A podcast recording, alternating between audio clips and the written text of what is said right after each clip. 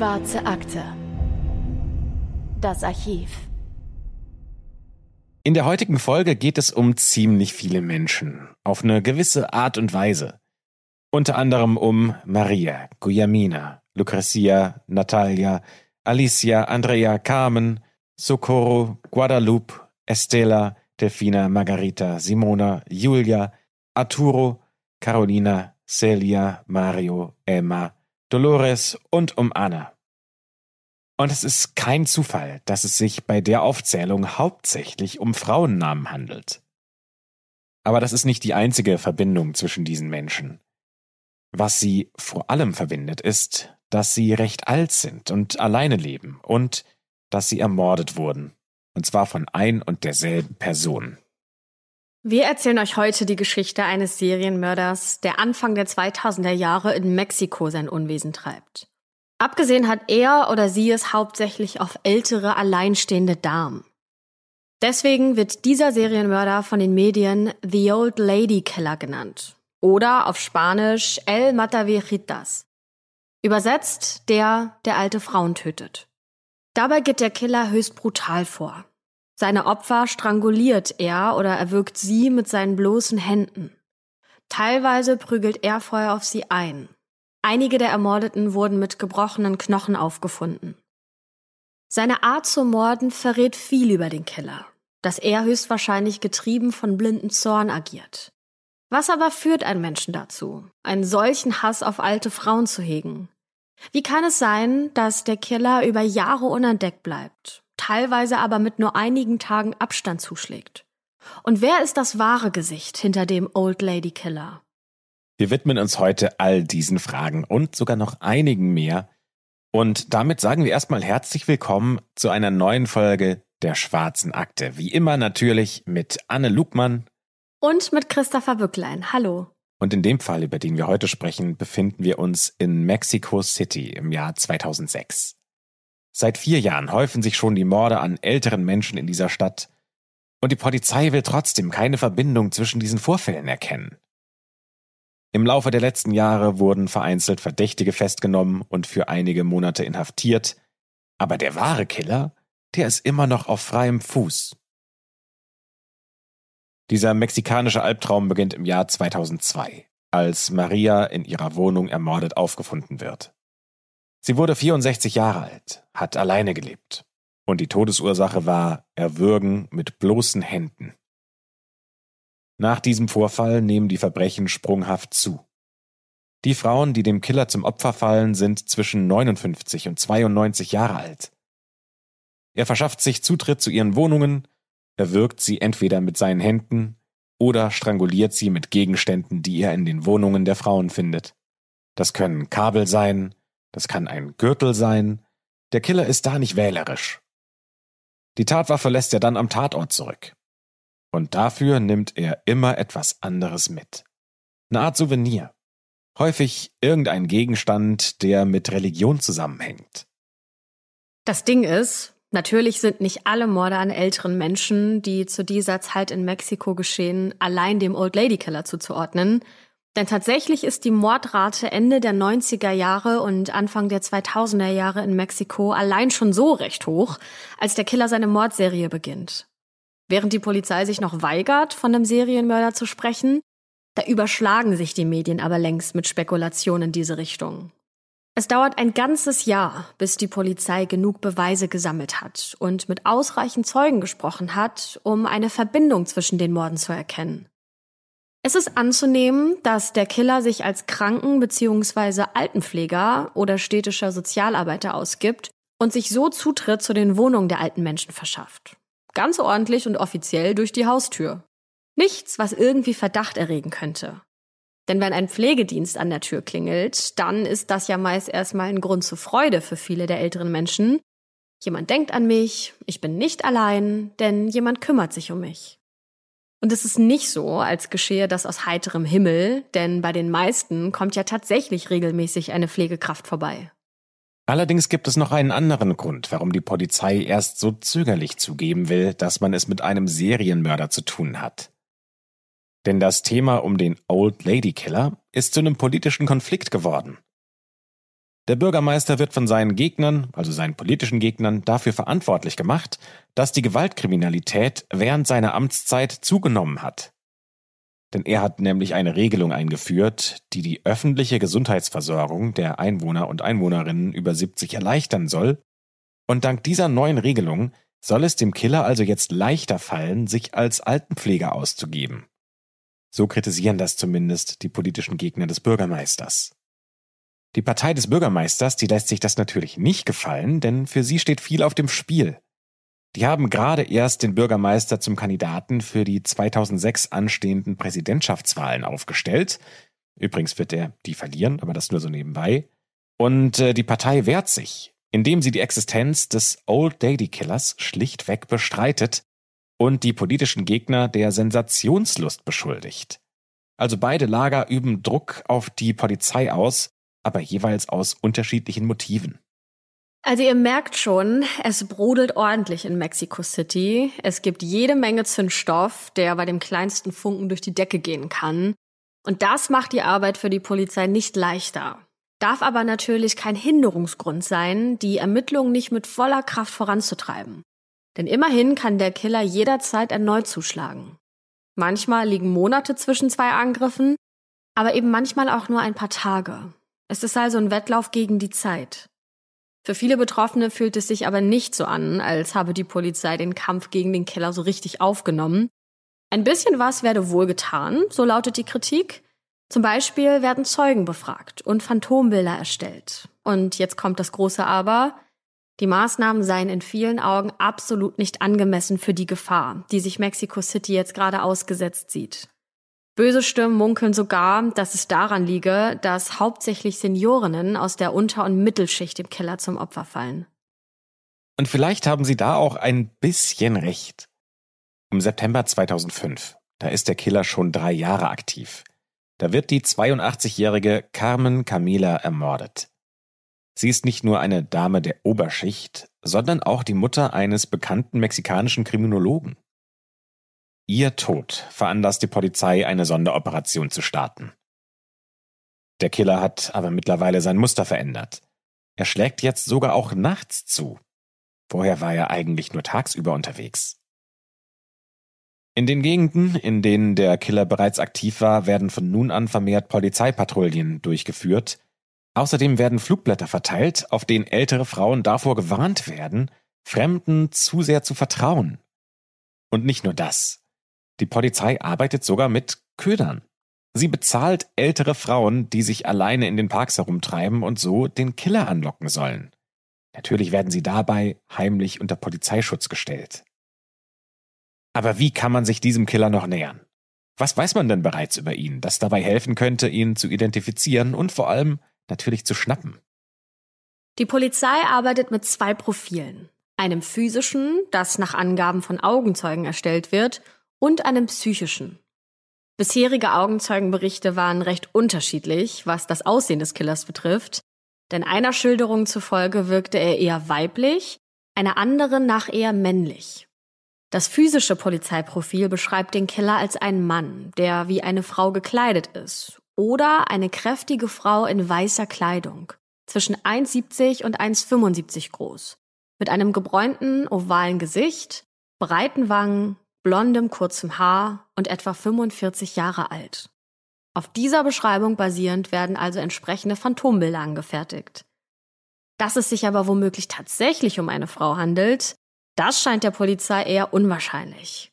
Denn einen Menschen mit bloßen Händen zu erwürgen, das bedarf echt viel Kraft. Besonders wenn sich das Opfer dabei noch wehrt. Denn der Killer betäubt seine Opfer vorher nicht. Einige schlägt er zwar vorher bewusstlos, aber eben nicht alle. Das psychische Profil sagt, dass es sich bei dem Killer um einen Mann handeln muss, der wahrscheinlich in seiner Kindheit misshandelt wurde, viel von Frauen umgeben war und mit einer Großmutter oder einer älteren Person zusammengelebt hat. Gleichzeitig soll er überdurchschnittlich intelligent sein und gegenüber dieser älteren Person große Abneigung hegen. Dieser Annahme folgend bittet die mexikanische Polizei auch die französischen Kollegen um Hilfe, da sie davon ausgehen, dass der Killer Ähnlichkeit mit einem französischen Serienmörder hat, der als das Monster von Montmartre bekannt ist. Aber um das kurz zu machen, Diese Hilfe, die ist eine Sackgasse.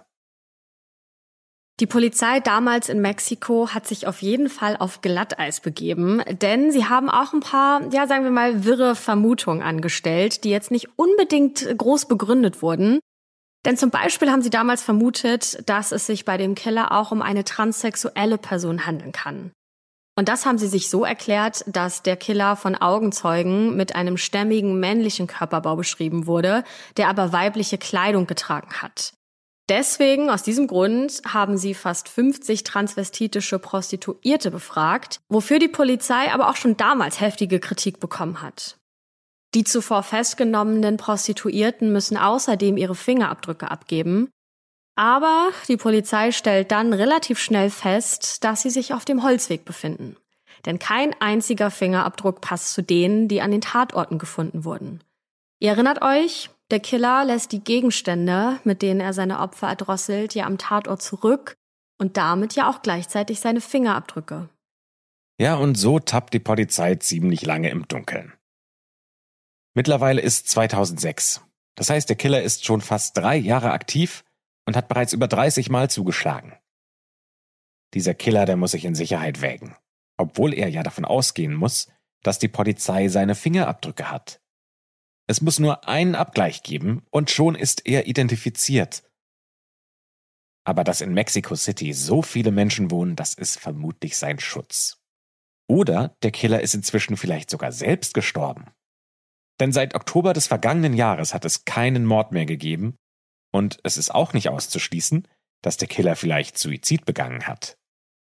Und dann kommt doch alles ganz anders als gedacht. Am 25. Januar 2006 geht der Old Lady Keller nämlich der Polizei ins Netz, als er gerade den Tatort verlässt. Und das alles aus einem riesengroßen puren Zufall. Der Killer erwürgt eine 82-jährige Dame mit einem Stethoskop. Was der aber nicht weiß, die Dame hat ein Zimmer in ihrer Wohnung untervermietet. Das heißt, diese Frau lebt gar nicht allein. Und dieser Untermieter kommt gerade nach Hause, als der Killer die Wohnung verlässt. Er schaltet auch sofort, als er die tote Vermieterin sieht und ruft die Polizei. Und jetzt kommt alles ganz schnell zum anderen. Dadurch, dass die Polizei die Gegend vermehrt patrouilliert, ist schnell eine Streife zur Stelle und kann den Old Lady Keller festnehmen. Fall gelöst. Ja, und in diesem Moment kommt die ganz große Überraschung in diesem Fall. Denn der Old Lady Killer ist eine Frau. Ja, damit hatte niemand gerechnet, denn die Polizei hatte die ganze Zeit nach einem Mann gesucht und war so natürlich auf dem Holzweg. Auch für die Presse ist das eine Riesensensation, denn auch die hatte ja ständig von einem Mann geschrieben gehabt. Und als bekannt wird, dass der Old Lady Killer in Wahrheit eine Killerin ist, da ändert sich auch die Berichterstattung dramatisch. Ja, ging man ja bisher von einem Mann aus, so wurde der unbekannte Mörder als vermutlich sehr intelligent bezeichnet und sogar mit dem amerikanischen Serienmörder Ted Bundy verglichen. Einem Serienmörder, Serienvergewaltiger und Entführer, der seine sexuellen Gelüste unter anderem an Kindern, Jugendlichen und sogar auch an Leichen auslebte. Ted Bundy galt als einer der berüchtigsten Serienmörder in der Geschichte der USA ja, und kaum ist klar, dass es sich beim Old Lady Killer um eine Frau handelt, da wird sie als abnormal und krankhaft beschrieben und sogar mit Eileen Warners verglichen. Über die haben wir auch schon mal in der Schwarzen Akte gesprochen, in Folge 20. Das ist eine amerikanische Serienmörderin, die ihre Opfer mit dem Versprechen auf Sex anlockt und dann erschossen hat. Ja, und schnell ändern auch die Medien den Stempel von sehr intelligent und verpassen der Old Lady Killerin stattdessen das Label definitiv krank. Und das sagt ja auch schon einiges aus. Der Name der Killerin ist Juana. Als sie gefasst wird, ist sie 48 Jahre alt und blickt auf ein Leben zurück, das von einer lieblosen, gewalttätigen Kindheit und Jugend geprägt wird. Wir schauen uns jetzt ihr Leben ein bisschen genauer an denn wir wollen wissen, wie Juana zu dieser Tötungsmaschine geworden ist. Viele der Informationen, die wir jetzt mit euch teilen, die haben wir aus der Autobiografie, die Juana selbst über ihr Leben geschrieben hat. Die heißt Me dicen la mata viejitas. Das heißt, man nennt mich die, die alte Frauen tötet. Da Juana aber selbst nicht lesen und schreiben kann, hat ein Autor das Schreiben für sie übernommen. Juana wurde 1957 geboren in einem mexikanischen Bundesstaat, der unmittelbar nördlich von Mexico City liegt. Juana ist also in der ungefähren Region aufgewachsen, in der sie später auch ihre Mordserie verübt. Aufgewachsen ist sie bei ihrer Mutter und ihrem Stiefvater, denn ihren leiblichen Vater hat sie nie kennengelernt. Die Mutter hat ihn verlassen, als sie gerade mal drei Monate alt war. Justa, ihre Mutter, die arbeitet als Prostituierte und ist stark alkoholabhängig. Und ihr Alkoholkonsum ist ein Problem, das sich von Juanas Geburt an durch ihr Leben ziehen und es auch stark prägen wird. Ihre Mutter ist nicht nur ständig betrunken, sondern verhält sich gegenüber ihrer Tochter auch höchst aggressiv.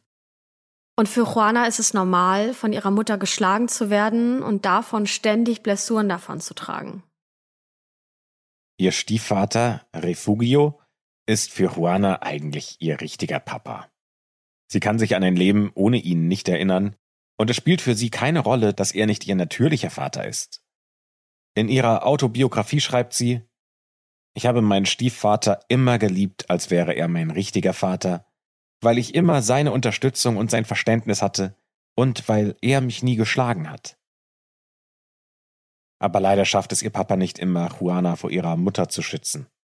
Wenn er da ist, dann hält sich ihre Mutter zurück, aber wenn er fort ist, dann dominiert Juanas Mutter die gesamte Familie.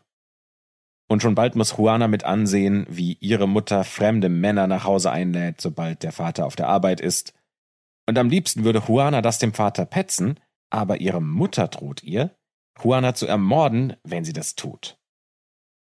Das ist jetzt nur eins der Beispiele für den Umgangston, der in dieser Familie herrscht. Und Juana hält das nicht für eine leere Drohung, denn sie hätte bisher immer ihre Drohungen wahrgemacht. So schreibt es Juana in ihrer Autobiografie. Juana hat übrigens auch Geschwister. Aber wie viele es genau sind, das wird leider in den Quellen nicht ersichtlich. In ihrem Buch spricht sie selbst von insgesamt 32 Geschwistern und Halbgeschwistern, aber ganz genau wüsste sie es selbst auch nicht. Diese Zahlen haben wir allerdings an sonst keiner anderen Stelle gefunden. Aber fest steht, dass Juana kein Einzelkind war. Welches Schicksal ihre anderen Geschwister ereilt hat, das ist leider nicht nachzuverfolgen. Aber schon als kleines Kind muss sich Juana um den Haushalt kümmern, damit sie und ihre Geschwister etwas zu essen haben. Die Mutter kommt und geht, wie es ihr beliebt, und sollte Juana am Abend noch nicht ihre Aufgaben erledigt haben, dann drohen Widerschläge. Und zwar, so formuliert sie es selbst in dem Buch, bis sie in Blut badete. Ja, so wächst Juana auf mit dieser Art von Misshandlung. Und sie fragt sich, warum ihre Mutter sie so hasst. Und sie fragt Gott, aber er antwortet ihr nicht. Und so steht in ihrer Autobiografie, so bin ich aufgewachsen ohne meinem Vater etwas sagen zu können. Wir waren so arm, dass wir in Zementsäcken schliefen, die unsere Betten waren, und wir deckten uns mit Stücken von geflickten Bettdecken zu. Wir waren sehr arm. Aber vor allem waren wir sehr ehrlich, weil mein Stiefvater uns so erzogen hatte. Er sagte uns, wir sollten uns nichts nehmen, was nicht unser Eigentum war. Im Alter von acht Jahren fängt Juana an zu arbeiten. Sie macht Botengänge und sammelt altes Eisen, um es anschließend zu verkaufen. Sie geht nicht zur Schule, denn ihr Vater ist der Ansicht, Frauen wären für das Haus da und Männer für die Arbeit. Und wenn Juana mal Obst essen will, dann muss sie es sich aus Mülltonnen fischen, denn das Obst im Haus, das wäre nur für ihre Brüder bestimmt. Mit zwölf Jahren wird Juana von ihrer Mutter an einen anderen Mann verschenkt. Angeblich im Austausch für drei Bier. Erst versteht Juana gar nicht, was hier passiert und wartet in dem neuen Haus darauf, dass man sie wieder nach Hause bringt. Aber das Gegenteil ist der Fall. Juana weint und fleht den Mann an, sie doch bitte wieder zu ihrer Familie zurückzubringen, weil sie sonst unglaubliche Prügel von ihrer Mutter kassieren würde. Aber die Erkenntnis, dass ihre eigene Mutter sie tatsächlich einfach so weggegeben hat, ist zu diesem Zeitpunkt noch gar nicht richtig in ihrem Verstand angekommen. Ihr könnt euch denken, was passiert. Der Mann sperrt sie in sein Zimmer ein, fesselt sie ans Bett und vergewaltigt sie. Immer und immer wieder. Viel zu lange muss sie diese Tortur ertragen und sie selbst schreibt später, dass das ein Jahr gewesen sei. Andere Quellen sagen, es seien vier gewesen. Wenn sie etwas zu essen haben will, dann muss sie das Haus putzen und die Wäsche von allen waschen. Noch heftiger wird die ganze Sache, wenn man bedenkt, dass der Mann nicht alleine, sondern bei seiner Familie wohnt. Das heißt, alle bekommen mit, wie dieser Mann mit Juana umgeht. Und auch wenn zum Beispiel dessen Mutter Einspruch erhebt, so verhält es sich mit dem Mann so ähnlich wie mit Juanas Mutter. Er dominiert die gesamte Familie mit Angst und Aggression, und niemand traut sich, sich gegen ihn aufzulehnen. In dieser Zeit wird Juana zum ersten Mal schwanger. Sie weiß gar nicht, was passiert, als ihr Bauch immer dicker wird, und selbst als man sie mit Wehen ins Krankenhaus bringt, kann sie die Situation immer noch nicht einordnen. Sie bringt einen Sohn zur Welt und ist mit seiner Pflege heillos überfordert. Aber welche Wahl hat sie? Ihr Baby ist von jetzt an Teil ihres Lebens. Und falls ihr euch beim Zuhören gerade gefragt habt, ob Juanas gesamte Familie ihr Verschwinden einfach so akzeptiert, dann können wir die Frage mit Nein beantworten. Ihr Stiefvater und eine ihrer Schwestern sollen wohl sogar nach ihr gesucht haben. Aber wer sie findet, das sind ihre Tante und Onkel. In einer geheimen Rettungsaktion helfen sie ihr, durch das Fenster aus ihrer Gefangenschaft abzuhauen, auch mit dem Baby natürlich. Und dann sehen sie die Spuren der Schläge in ihrem Gesicht. Und endlich ist jemand da, der Juana mal zuhört, bei dem sie den ganzen Schmerz aus ihrem Leben abladen kann. Juanas Vater holt sie dann wieder zurück nach Hause, und zwar mit dem Versprechen, sie vor ihrer eigenen Mutter zu beschützen. Und das tut er auch. Als ihre Mutter wieder handgreiflich werden will, da stellt sich der Vater vor seine Tochter, doch statt zu versuchen, die Situation zu deeskalieren, da schlägt er selbst auf die Mutter, also auf seine Frau ein, bis diese in Blut badet. So drückt es Juana in ihrer Autobiografie aus. Und damit wären die Fronten wohl geklärt. Zumindest lässt die Mutter Juana jetzt in den nächsten Jahren weitestgehend in Ruhe. Werbung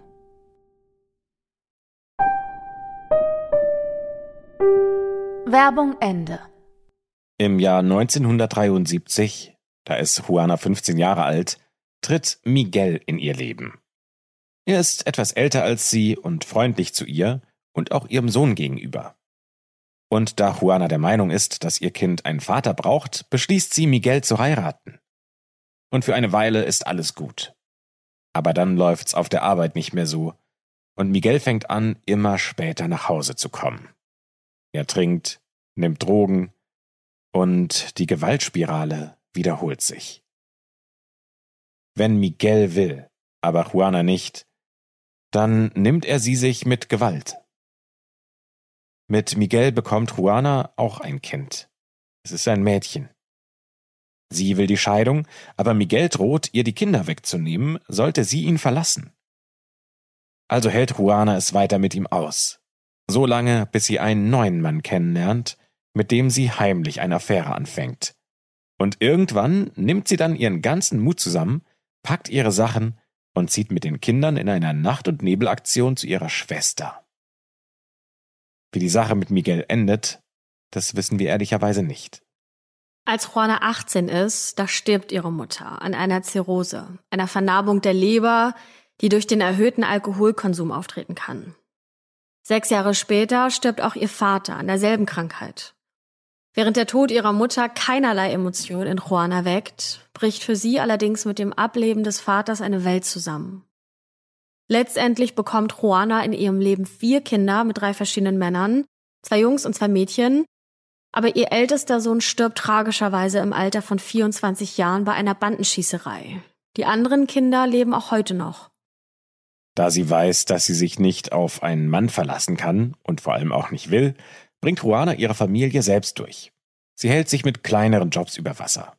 Manche sind mehr und manche weniger offiziell, und dabei handelt es sich um eine Mischung aus Hausarbeit, Straßenverkauf, bei dem sie wahrscheinlich Popcorn verkauft hat, und Gelegenheitsdiebstahl. Die Nachbarn beschreiben die Kinder als lieb und die Mutter im Vorbeigehen immer als freundlich. Und dann schafft Juana es, ihre große Leidenschaft zum Beruf zu machen. Denn sie ist schon immer gerne zum Wrestling gegangen, hat es sich angeschaut und ist auch selbst angetreten. Bei ihrem ersten Kampf ist sie 22 Jahre alt. Dabei bricht sie sich eine Rippe und auch ein kompletter Arm ist verletzt.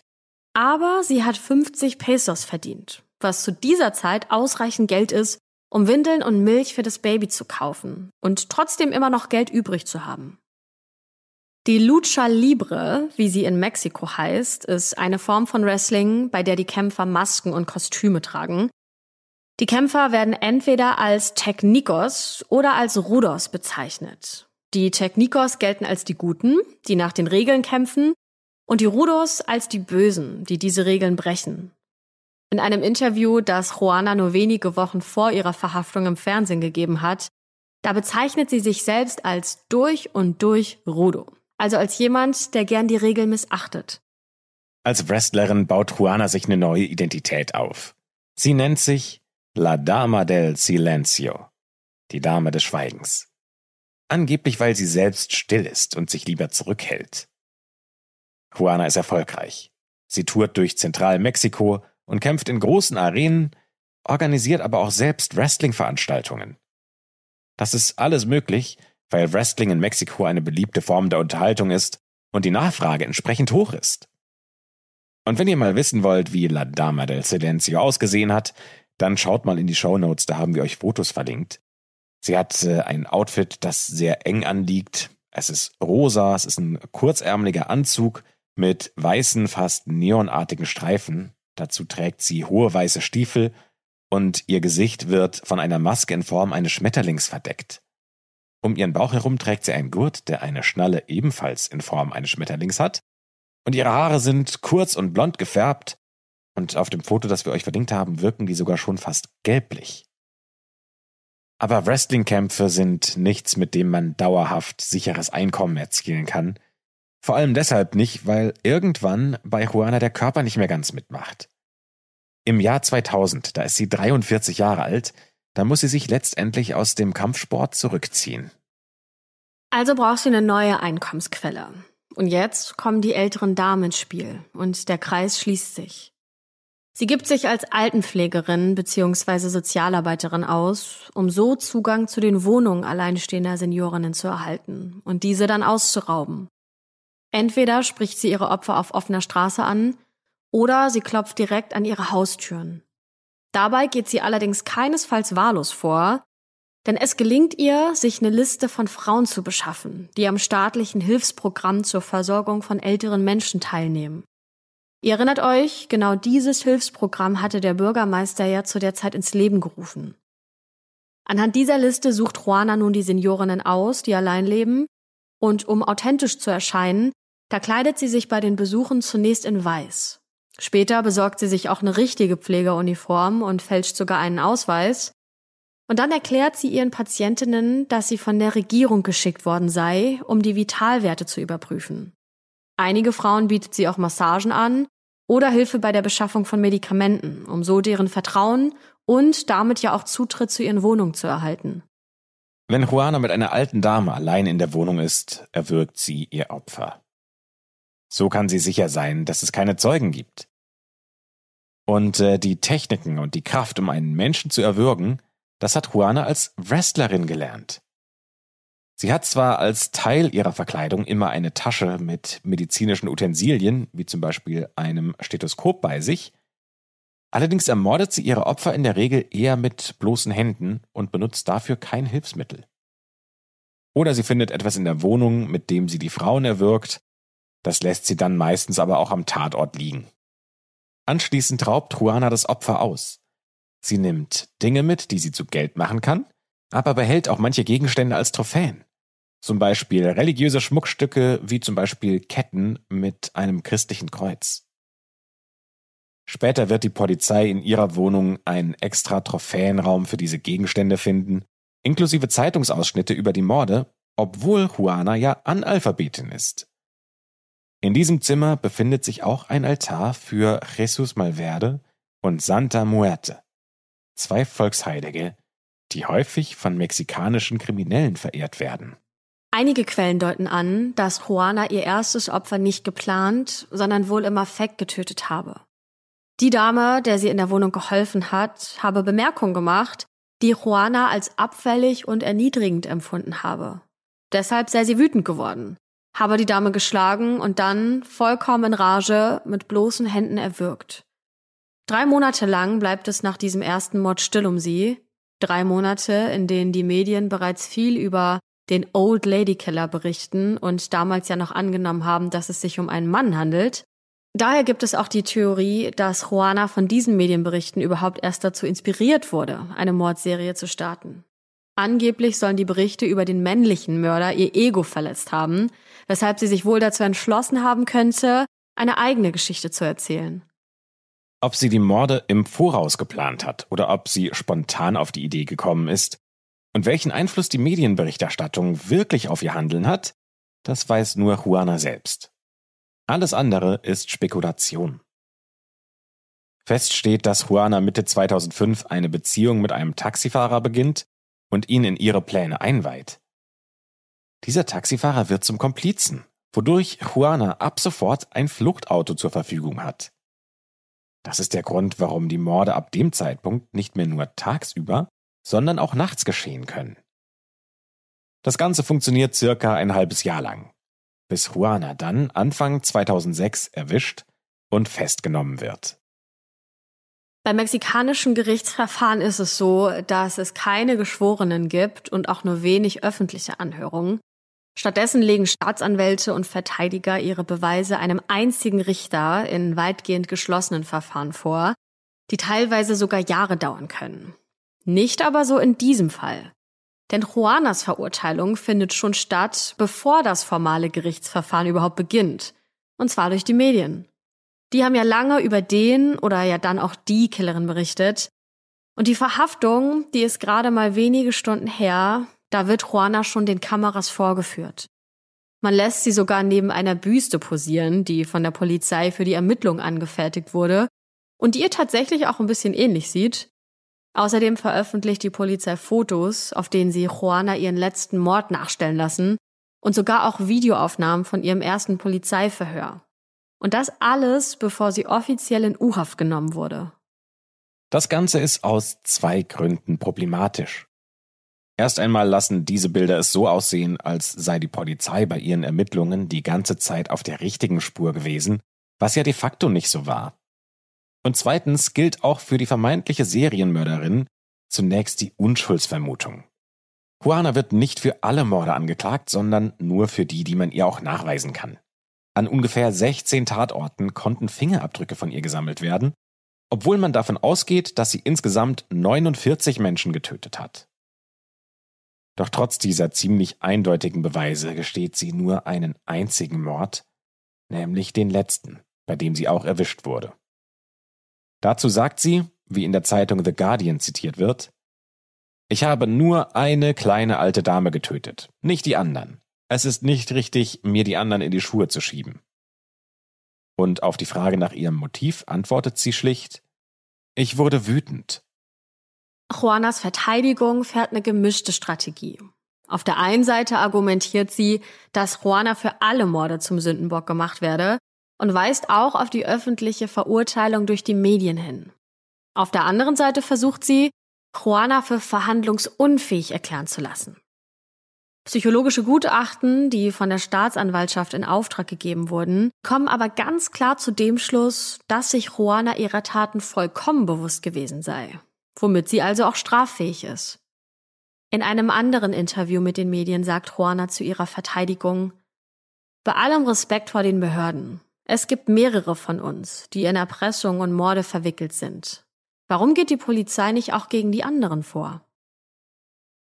Ja, und das scheint ein ziemlich hilfloser Versuch zu sein, die Aufmerksamkeit von sich selbst abzulenken, denn das konnte durch die Fingerabdrücke ja herausgefunden werden.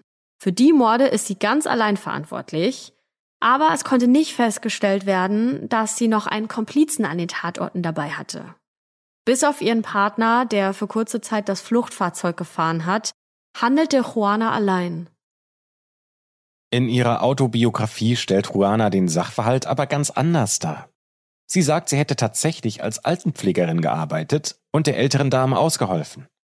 Es wäre zu einem Streit gekommen, bei dem sie voller Wut die Dame geschlagen hätte, bis diese irgendwann reglos am Boden lag.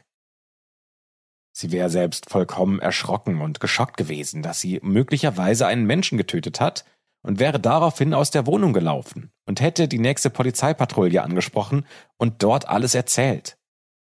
Die Polizei wäre daraufhin mit ihr zurück in die Wohnung gegangen und hätte sie dort festgenommen. Auf dem Polizeirevier hätte man dann ganz plötzlich vorgeworfen, dass sie noch viel mehr alte Menschen getötet hätte, wovon sie überhaupt nichts gewusst hat. Daraufhin wäre sie mehrfach verhört worden und man wäre sehr unfreundlich zu ihr gewesen und man hätte ihr Fotos von toten Frauen gezeigt, die sie gar nicht kennen würde. Man hätte versucht, sie dazu zu bringen, mehrere Blätter Papier zu unterschreiben. In ihrem Buch steht auch noch Folgendes geschrieben. Das ist es, was ich nicht verstehen kann. Warum sie mich für schuldig halten, obwohl ich ja nichts unterschrieben habe und definitiv nicht die Schuld für weitere Morde auf mich nehmen werde. Aber letztendlich bin ich jetzt hier. Ich bezahle für das, was ich getan habe, weil das, was ich getan habe, ein Fehler war. Und ein Fehler wird bezahlt, und zwar sehr teuer. Sehr teuer, weil ich sogar mit dem Leiden meiner Kinder bezahle. Ich hoffe, dass ich nie wieder einen Menschen auf solche Weise anfassen werde, denn bis heute bezweifle ich, dass ich sie getötet habe. Und diese eigene Schilderung von Juana steht natürlich im krassen Gegensatz zu dem, was Polizei und Gericht am Ende feststellen. Vielleicht will sie sich selbst ihre Taten nicht eingestehen, oder sie verdrängt die Morde natürlich so weit, dass sie sich nicht daran erinnern kann. Ja, was bringt jetzt einen Menschen dazu, so viele ältere, meist hilflose Damen zu ermorden? Und natürlich nicht zu vergessen auch die beiden Männer. Das Motiv hinter ihrer Mordserie, darüber wird viel diskutiert, aber sie hatte ja selbst gesagt, dass sie es aus einem Gefühl der Wut herausgetan hätte. Aber was ist das für eine Art von Wut? Im Verhör deutet sie an, dass Juana schon ihr ganzes Leben lang eine Wut mit sich trägt. Es ist eine Wut auf ältere Frauen im Allgemeinen und vor allem Frauen, die repräsentativ für ihre Mutter stehen. Für ihre Mutter, die Juana eine ganze Kindheit lang geschlagen und gequält hat und die es zugelassen hat, dass ein erwachsener Mann ihre Tochter immer und immer wieder missbraucht hat. Und die sie verschenkt hat, als sie gerade einmal zwölf Jahre alt war und der es einfach egal war, was mit ihrem Kind passiert. Diese Wut, dieser Hass ist eine starke Antriebskraft.